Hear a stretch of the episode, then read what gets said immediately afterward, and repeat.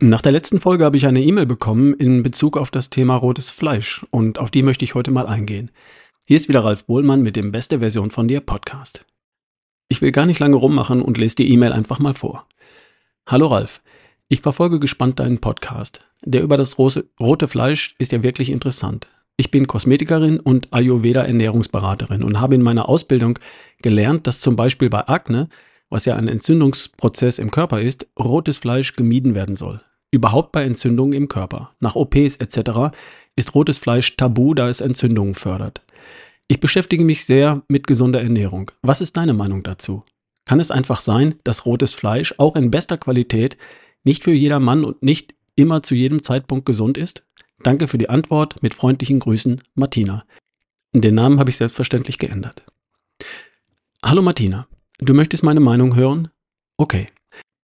Ich kenne keinen plausiblen Grund und keinen Beleg, warum rotes Fleisch Rind, Wild, Lamm aus natürlicher Weidehaltung Entzündungen fördern sollte. Das habe ich tatsächlich auch bisher von keiner seriö seriösen Quelle gehört. Wer auch immer behauptet, rotes Fleisch sei entzündungsfördernd, der muss es ja belegen oder zumindest plausibel erklären können. Mir ist keine plausible Erklärung bekannt. Im Gegenteil, bekannt und nachgewiesen ist die Tatsache, dass Kohlenhydrate entzündliche Prozesse anstoßen und fördern. Man kann Entzündungsfaktoren im Blut messen und hat festgestellt, dass diese nach dem Konsum von Kohlenhydraten unmittelbar deutlich ansteigen. Was auch logisch ist, denn bei der Verbrennung von Glucose zu ATP in den Zellen entstehen wesentlich mehr freie Radikale als bei, bei der Verbrennung von Fett zu ATP. Ich würde nach einer OP hochwertiges rotes Fleisch selbstverständlich konsumieren. Und ich habe das nach meiner Wirbelsäulen-OP vor zwei Jahren auch getan.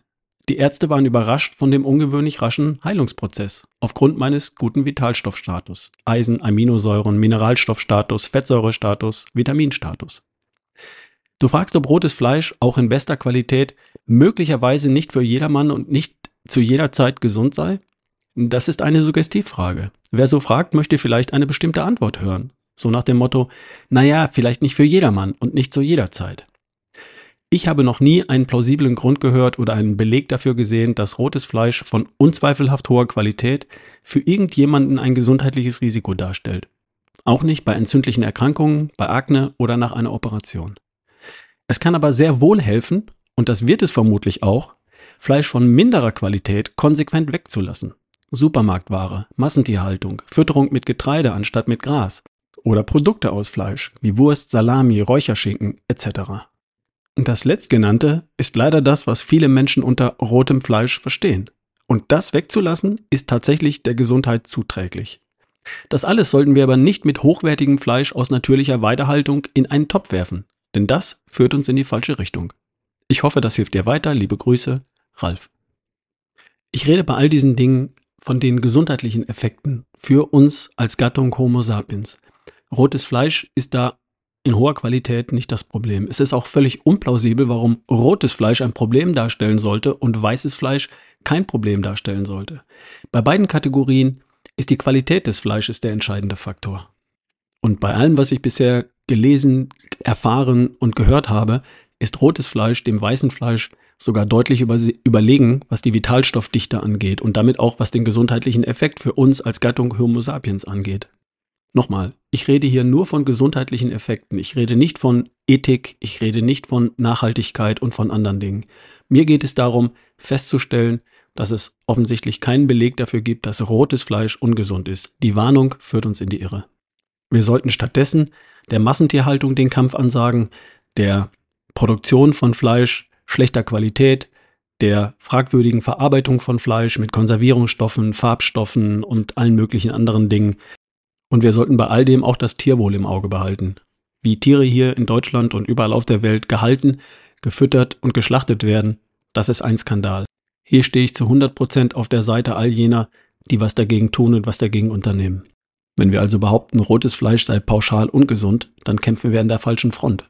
Und da gibt es viele wichtigere Fronten, an denen wir kämpfen sollten. Mein Vorschlag dazu, Tierwohl und Nachhaltigkeit. Das sind die Dinge, um die wir uns kümmern sollten. Und ich glaube, dass es für beides auch Lösungen gibt. Okay, das soll es für heute gewesen sein.